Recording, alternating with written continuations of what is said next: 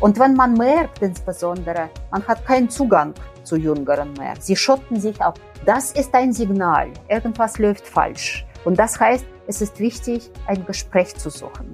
Das bedarf aber auch eines gewissen Mutes und so mutige Führungskräfte, die bereit sind, Fehler oder irgendwas, was suboptimal ist, offenzulegen. Ich glaube, die werden auch langfristig erfolgreich sein.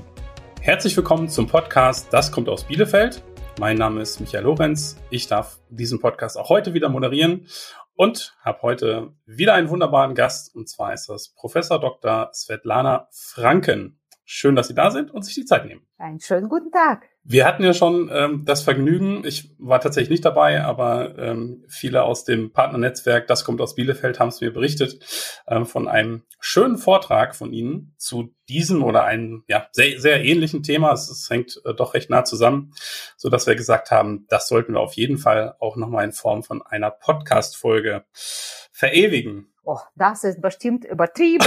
Aber gucken wir mal, was sich machen lässt. Sehr schön. Genau. Das Thema heute ist, ähm, wir wollen uns mal ein bisschen mit den jüngeren äh, Generationen beschäftigen. Ich weiß das bei mir auch aus dem ähm, Arbeitskontext. Es ist eine andere Generation, ähm, auf jeden Fall als zum Beispiel auch bei mir. Ich bin Jahrgang 80, hat man mal Generation Golf gesagt. Ne? So, äh, das haben wir uns dann früher irgendwie ähm, durchgelesen oder angehört auf CD-ROM, ne? auf einer CD.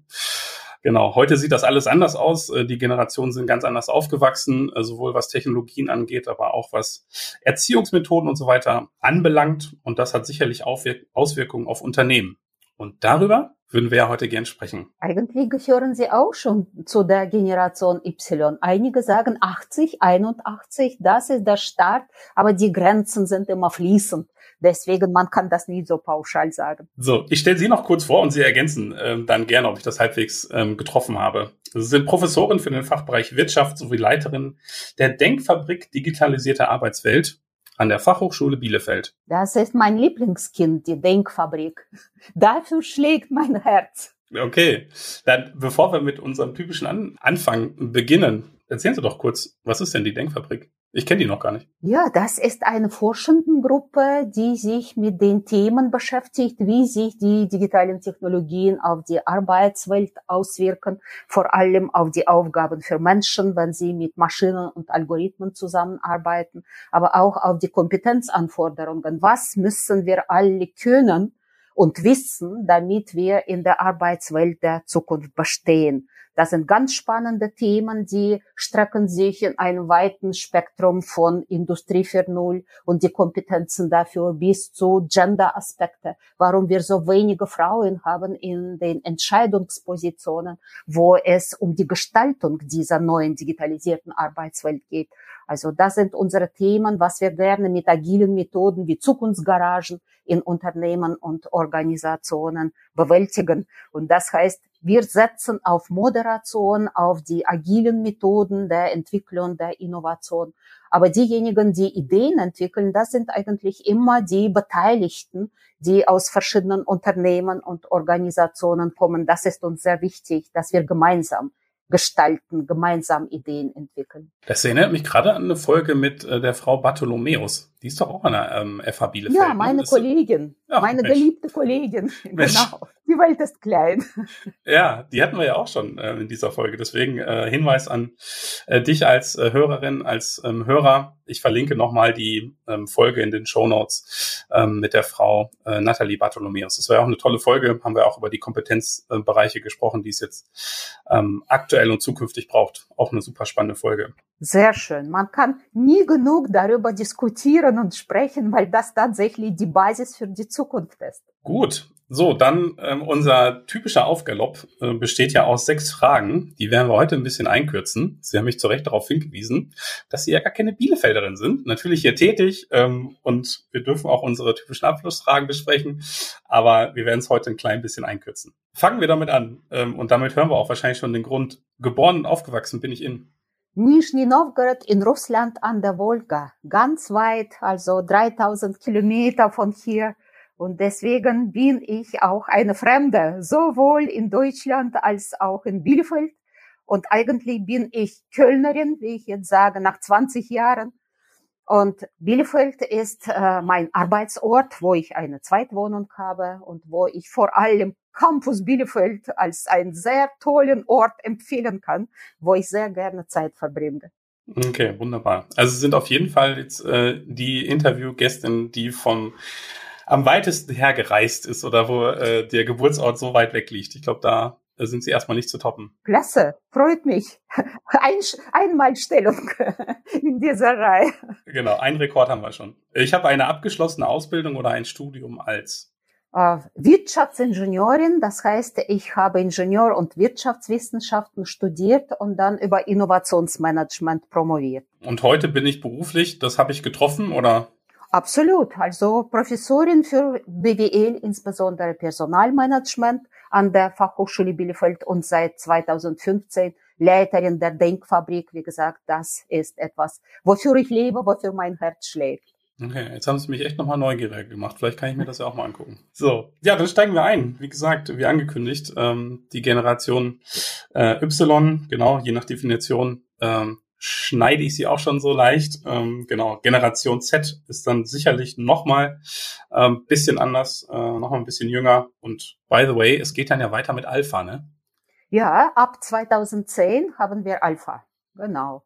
Ja, seit wann äh, beschäftigen Sie sich denn eigentlich mit der Frage? Also so in der ähm, Recherche zu dem Gespräch hier ähm, habe ich erst mal festgestellt, Sie sind deutlich breiter aufgestellt. Also auch viel zum Thema Führung, haben da jetzt, glaube ich, ein Buch in sechster Auflage schon rausgebracht und so. Also das ist ja dann nur in Anführungsstrichen ein Aspekt, ne? aber scheint ja einen besonderen Grund zu haben. Seit wann? Ja, ich finde, dass das sehr wichtig ist, dass wir Führung immer individuell äh, anpassen und Menschen, mit denen wir arbeiten, als Persönlichkeiten sehen.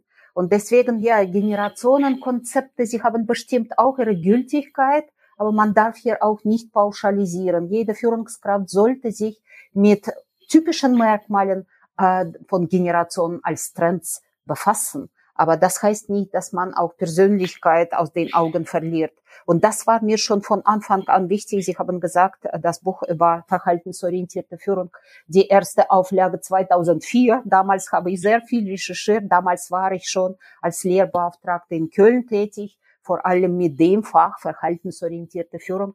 Und damals habe ich mich gefragt, wie kann eine gute Führungskraft, die Untergeben beziehungsweise Mitarbeitende verstehen. Und dazu gehört bestimmt auch die Frage der Generationszugehörigkeit. Und das hat mich damals sehr bewegt, weil ohne diese Individualisierung verfehlt die Führung äh, ihren Zweck. Und das heißt, diese, dieser Aufbau der Kommunikation, der Motivation kann nur in diesem Tandem Führungskraft und äh, die oder der Geführte entstehen, wo man einander näher kennenlernt und dabei auch versteht, warum Menschen so ticken. Das heißt schon eine ganz lange Geschichte. Ich würde schätzen, so seit Millennium 2000 ist das etwas, was mich treibt und was ich auch im Alltag ständig erlebe. Im Kontakt mit Studierenden als Professorin. Ich sehe, wie sich auch die Einstellungen, die Erwartungen, Wünsche und Bedürfnisse verändern.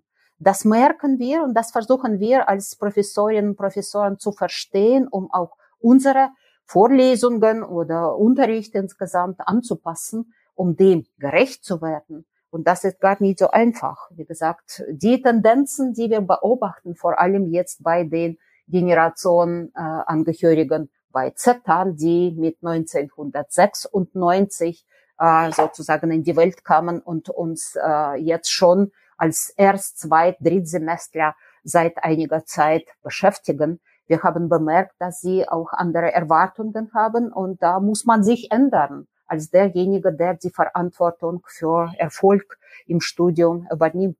Das finde ich eine tolle Aussage. Ich glaube, das ähm, ist jetzt erstmal nicht per se das, ähm, was vielleicht jeder sagt. Also man könnte ja auch sagen, so, also bei uns läuft das hier so, das kann man ja auch aufs Unternehmen übertragen. Ne, wir haben genug, ähm, keine Ahnung, altgediente äh, Mitarbeitende. Ähm, deswegen läuft das hier so und daran kannst du dich jetzt ja anpassen. Ne? So, so könnte man das ja auch sehen. Deswegen finde ich es erstmal äh, schön zu hören.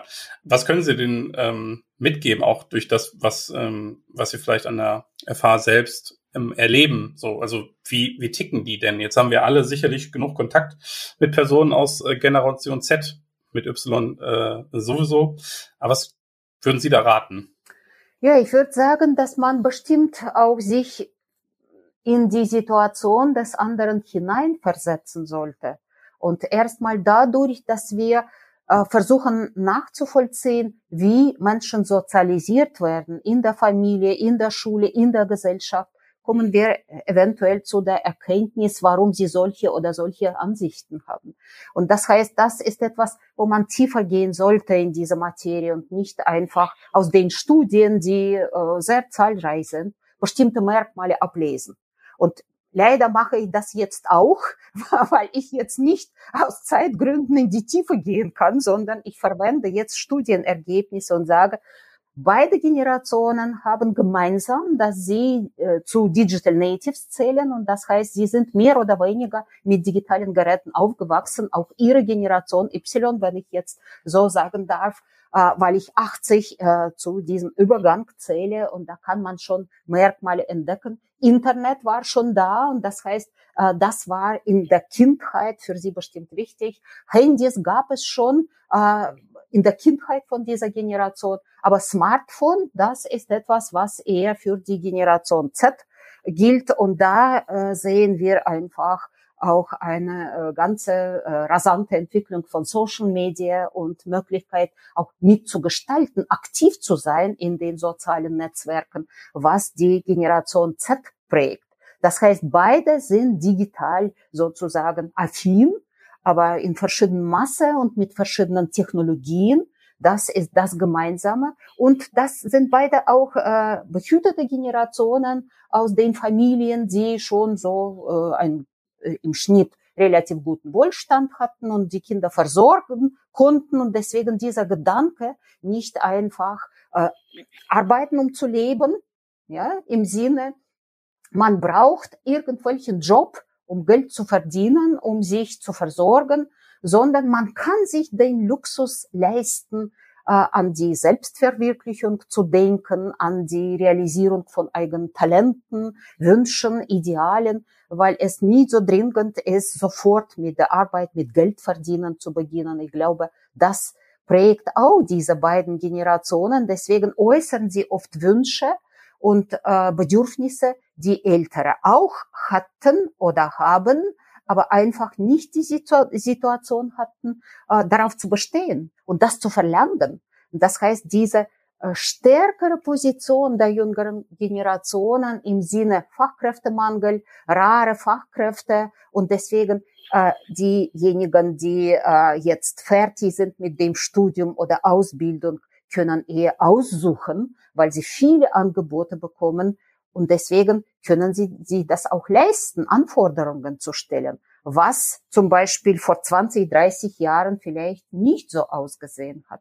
Und das prägt auch diese Generationen. Vor allem stellt man äh, bei der Generation Y Drang nach Selbstverwirklichung, nach Freiheit, Leben und hier und jetzt und auch Selbstdefinition über die Arbeit. Und das heißt, Job muss Spaß machen, muss auch Sinn haben. Und das ist etwas, was auch äh, dazu führt, dass Privatleben und Arbeit in der Generation nie so stark voneinander getrennt wird, sondern das ist eine Einheit, weil Arbeit auch zum Leben gehört. Wogegen bei der Generation Z das ein bisschen anders ausgeprägt ist. Sie wollen sich auch selbst verwirklichen im privaten und vor allem im sozialen Umfeld. Äh, aber sie trennen Arbeit und Privates voneinander und wollen wirklich Feierabend für sich haben. Deswegen bei denen ist die Einstellung zu der Arbeit oder zu dem Job eine andere. Warum auch immer, aber sie sind deswegen auch äh, nicht so fokussiert auf Selbstverwirklichung im Job, sondern machen das eher in Social Media durch Gestaltung eigener Seite oder ja auch zweiter Identität wenn man das so bezeichnen kann, und leben auch in diesen Welten sehr intensiv. Und im Job bedeutet das auch, dass sie äh, Herausforderungen für Unternehmen bedeuten bei äh, Anwerben, bei der Suche nach Kandidaten, bei Auswahl der Kandidaten, aber vor allem beim Halten. Das heißt, diese Problematik, wie halte ich diese Generationen, beide sind weniger loyal, aber vor allem die Zettler Da muss man auch wirklich Maßnahmen ergreifen, um sie im Unternehmen zu binden und zu halten. Ich finde, die stellen auch ähm, stellen andere Fragen. Also ähm, ich habe eine Social Media Agentur und wir haben überwiegend junge Mitarbeitende.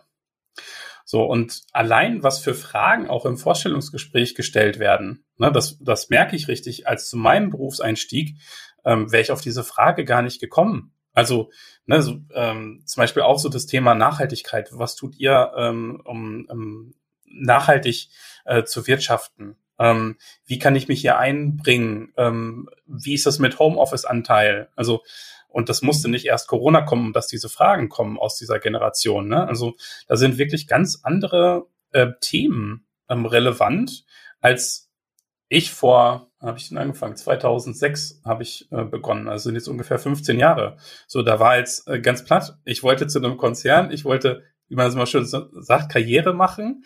Und ja, da habe ich nach Gehalt gefragt und äh, nach Aufstiegsmöglichkeiten ähm, und mir vielleicht noch angeguckt, was es so an sonstigen Benefits gibt. Aber die anderen Fragen habe ich nicht gestellt. Ne?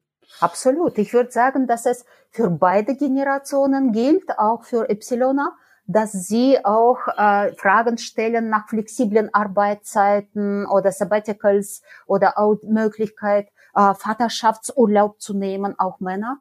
Das heißt, da sind sie sich auch ähnlich, beide Generationen. Sie wollen nicht nur Arbeit, sie wollen auch freie Zeit, Hobby, Familie, egal wie man das gestaltet. Und das ist etwas, was ich damit verbinde, dass sie mehr oder weniger so behütet aufgewachsen sind und deswegen auch daran denken, nicht nur Arbeit ist im Leben wichtig, sondern auch ich will auch was anderes haben. Aber die Nachhaltigkeit, da haben Sie bestimmt recht, das ist ein Thema vor allem für die Generation Z die sind sehr stark geprägt durch die Problematik der Umweltverschmutzung, äh, Steigerung äh, der, der globalen Temperatur, also diese berühmten anderthalb Grad oder zwei Grad als Grenze. Und das heißt, die Situation in der Welt ist jetzt so akut geworden, dass sie auch gesehen haben, also eingesehen haben, die Generation Z, wenn sie das jetzt nicht ansprechen, nicht fordern, dann werden die kommenden Generationen hier überhaupt keinen Platz zum Leben haben auf diesem Planeten. Diese Zuspitzung der Situation hat dazu geführt, dass dieses Thema auch an Bedeutung bei der Generation Z äh, zugenommen hat. Absolut. Jetzt hatten Sie äh, eben gesagt, dass man sich besondere Maßnahmen einfallen lassen muss, ähm, um, um die zu binden. Was ähm, hätten Sie dafür äh, Erkenntnisse oder was, was kann man da irgendwie empfehlen? Das ist ja schon ein spannender Aspekt, ne? Ja, da gibt es auch, auch Studien, die sagen, man muss sich schon bemühen, um diese beiden Generationen zu gewinnen und zu halten. Man muss ihnen irgendwas anbieten, was zum Beispiel Stellenanzeigen äh, äh betrifft, aber auch Prozess der Bewerbung. Das heißt, sie wollen das schnell machen, sie wollen das auch irgendwo digital machen und keine Papierunterlagen zuschicken. Deswegen auch die Kanäle, wie wir sie erreichen, die sind andere geworden, vor allem Social Media. Und da unterscheiden sich auch die Generationen, je nachdem, welche man nimmt wo sie aktiv sind, dort muss man sie auch treffen, dort muss man sie finden und ansprechen. Und selbstverständlich YouTube, Twitter und Instagram, das sind die Kanäle und die Methoden mit Influencer und äh, ähnliches. Das sind diejenigen, wo sie unterwegs sind und wo sie auch unsere Ansprache, unser Angebot auch Maßnahmen für Employer Branding insgesamt, Marke pflegen, die auch die Zielgruppe jüngerer Generationen berücksichtigt. Das sind die Wege. Aber was bieten wir denen an? Da muss man immer berücksichtigen, was wünschen sie sich, damit man nicht das Falsche anbietet. Und da geht es bei beiden Generationen darum, dass sie Freude an Arbeit haben wollen, dass sie auch sinnvolle Aufgaben und auch Selbstwirksamkeit erleben wollen. Das geht auf Bedürfnis nach Selbstverwirklichung zurück. Sehr wichtig äh, ist auch Work-Life-Balance oder Vereinbarkeit von Familie und Beruf. Das kann aber nicht nur Familie, sondern Hobby und Freizeit und Beruf sein. Das heißt nicht nur für diejenigen, die Kinder haben, Familie haben, ist das wichtig, sondern tatsächlich für alle, die auch Single sind. Weiterhin ist es wichtig, für beide Generationen, dass sie auch im Team sich wohlfühlen. Das heißt, man muss dabei auch für die Umgebung sorgen, wo sie mit ihresgleichen arbeiten, in Netzwerken arbeiten, in Projekten arbeiten. Das ist von großer Bedeutung. Weiterentwicklung, auch im Sinne Weiterbildungen, das ist auch für beide Generationen wichtig. Und beide legen viel Wert auf gutes Verhältnis zu den Führenden. Das heißt auch, die Art der Führung ist für sie wichtig. Und häufig ist es so, dass man zu einem Unternehmen kommt und von einer Führungskraft sozusagen vertrieben wird, dass Menschen durch schlechte Beziehungen zu den Führenden entweder in die innere Kündigung gehen, wo sie sich einfach im Unternehmen nicht engagieren, oder sie gehen tatsächlich, indem sie mit den Füßen abstimmen gehen zur Konkurrenz zu anderen Unternehmen. Und das heißt, für mich ist es sehr wichtig, Führungskräfte. Wie behandeln Sie die junge Generation? Davon ist sehr viel abhängig, vor allem in Bezug auf die Bindung. Wie kann ich das denn, wie kann ich das denn lernen? Also, ähm, oder sind das genauso auch Themen für die, für die Denkfabrik? Weil, also, selbst wenn man, ähm, man als Zuhörer äh, stimmt man jetzt äh, möglicherweise zu oder erkennt bei sich vielleicht auch noch Bedarfe oder hat gerade gedacht, ja Mensch, irgendwie so mit den ganz, äh, ich nenne sie jetzt, ne, mit den jungen Hüpfern, ähm, ähm, habe ich auch manchmal meine, meine Themen. So, was könnte ich jetzt, was könnte ich tun? Ja, ich glaube, wir alle sind Suchende.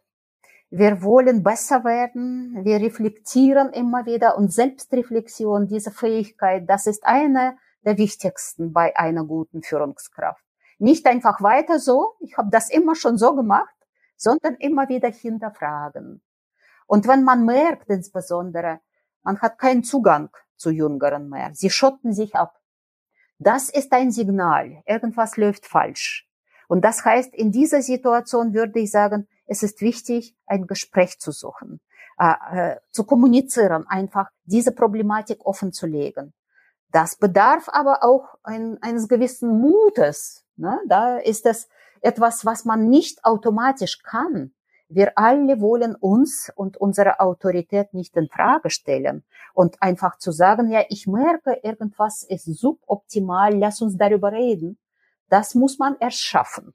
Und so mutige Führungskräfte, die äh, Selbstreflexion immer wieder äh, durchführen, aber auch bereit sind, äh, Fehler oder irgendwas, was suboptimal ist, offen zu legen. Ich glaube, die werden auch langfristig erfolgreich sein.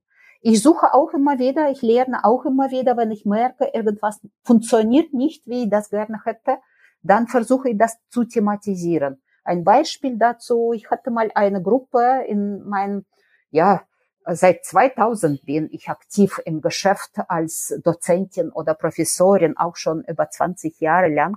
Ich hatte einmal eine schwierige Gruppe, zu der ich nie sofort so ein Draht gefunden habe. Also ich habe bemerkt, in einer Sitzung, äh, ich stelle eine Frage zwischendurch, um zu diskutieren, niemand antwortet.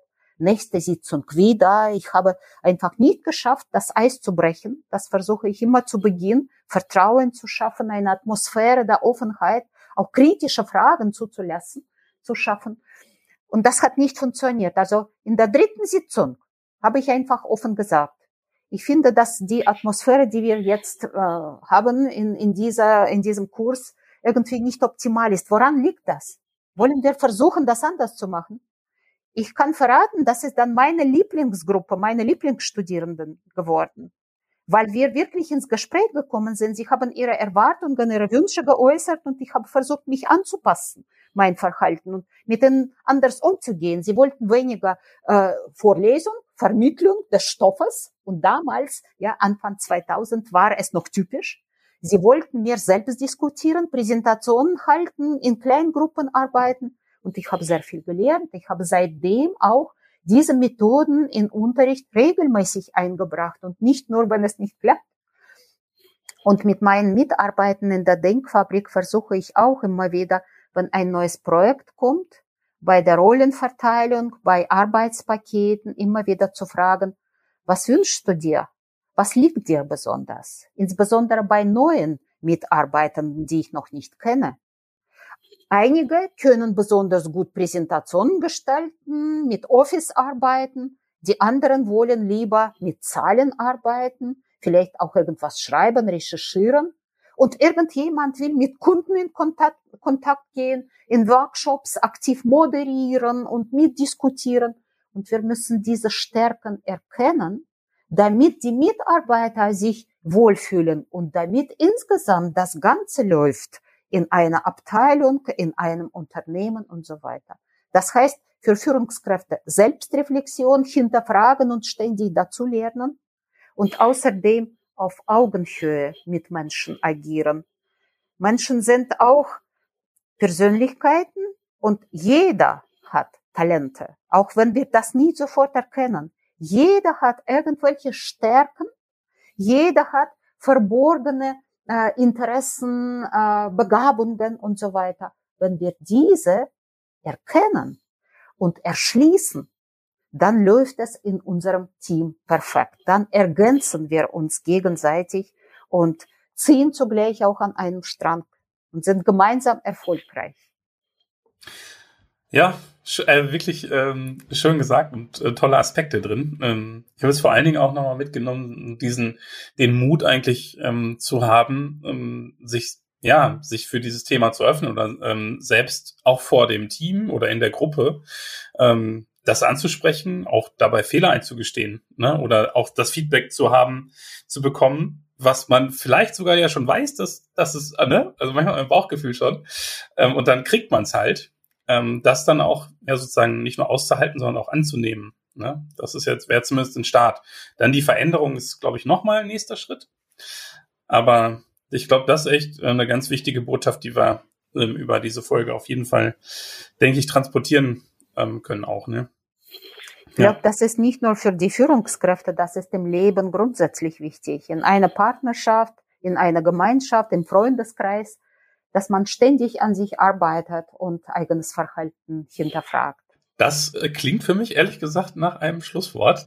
Gut, ja, lieben Dank. Ähm, damit sind wir auf der Zielgeraden äh, dieser Folge und wir schließen wie jedes Mal mit den drei abschließenden Fragen. Ähm, ja, und dann gucken wir doch mal, wie weit Sie als Kölnerin sich jetzt hier auskennen.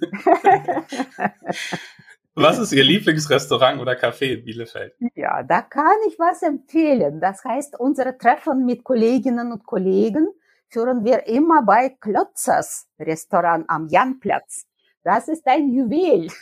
Vielleicht nicht so bekannt, klein, aber wunderbar gemütlich und lecker. Ja, sehr feine Adresse auf jeden Fall. Sehr gut. Was ist Ihr Lieblingsort in Bielefeld? Ja, da sage ich wahrscheinlich nichts Neues. Ich mag Campus, wo wir Fachhochschule und Universität haben, wo man essen und auch äh, essen gehen kann, aber auch drumherum einfach bei schönem Wetter auf der Wiese liegen. Wir sind dort wirklich sehr gut im neuen Gebäude untergebracht und das kann ich nur empfehlen. Wunderbare Adresse für alles, vor allem für Studieren. Da werbe ich auch dafür, dass auch die äh, Studierenden zu uns kommen. Es ist wirklich sehr toll dort in diesem neuen Gebäude. Jetzt frage ich einfach mal aus Interesse nach. Ähm, inwieweit sind äh, bin ich denn da zum Beispiel auch willkommen? Oder ist es, also ist es offen für Bürger eigentlich oder ist es eine Uni-FH-Geschichte? Oh, ja, klar. Das heißt, man hat auch immer wieder in der Uni äh, auch äh, Menschen, die zum Essen kommen.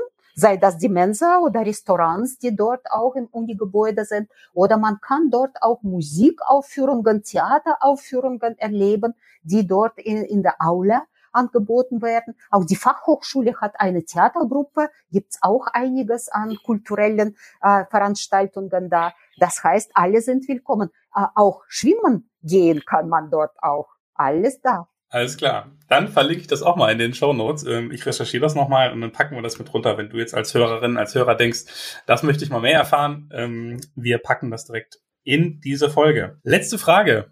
Ihr liebstes Ausflugsziel in Bielefeld oder ja, schon wahrscheinlich eher in der Region? Also ich würde sagen, das ist der botanische Garten, da ich Naturliebhaberin bin, also am Kallenberg. Das ist etwas, wo man insbesondere im Frühling gehen sollte, wo alles blüht und da kann man sich an Vielfalt der Pflanzen erfreuen und ein bisschen Luft schnappen. Jetzt insbesondere in Corona-Zeit habe ich das richtig genossen, wo man in der Natur ist und der Kopf frei ist für gute Gedanken. Ja, dann sage ich nochmal ganz lieben Dank äh, fürs Gespräch. Für Ihre Zeit, die Sie sich genommen haben. Und an dich, liebe Hörerinnen, lieber Hörer, schön, dass du wieder zugehört hast. Ich freue mich auf die nächste Folge. Ich kann schon sagen, die wird auch ziemlich spannend. Wir sprechen mit Generation Z. Tolle Sache, jetzt auch die andere Seite anzuhören.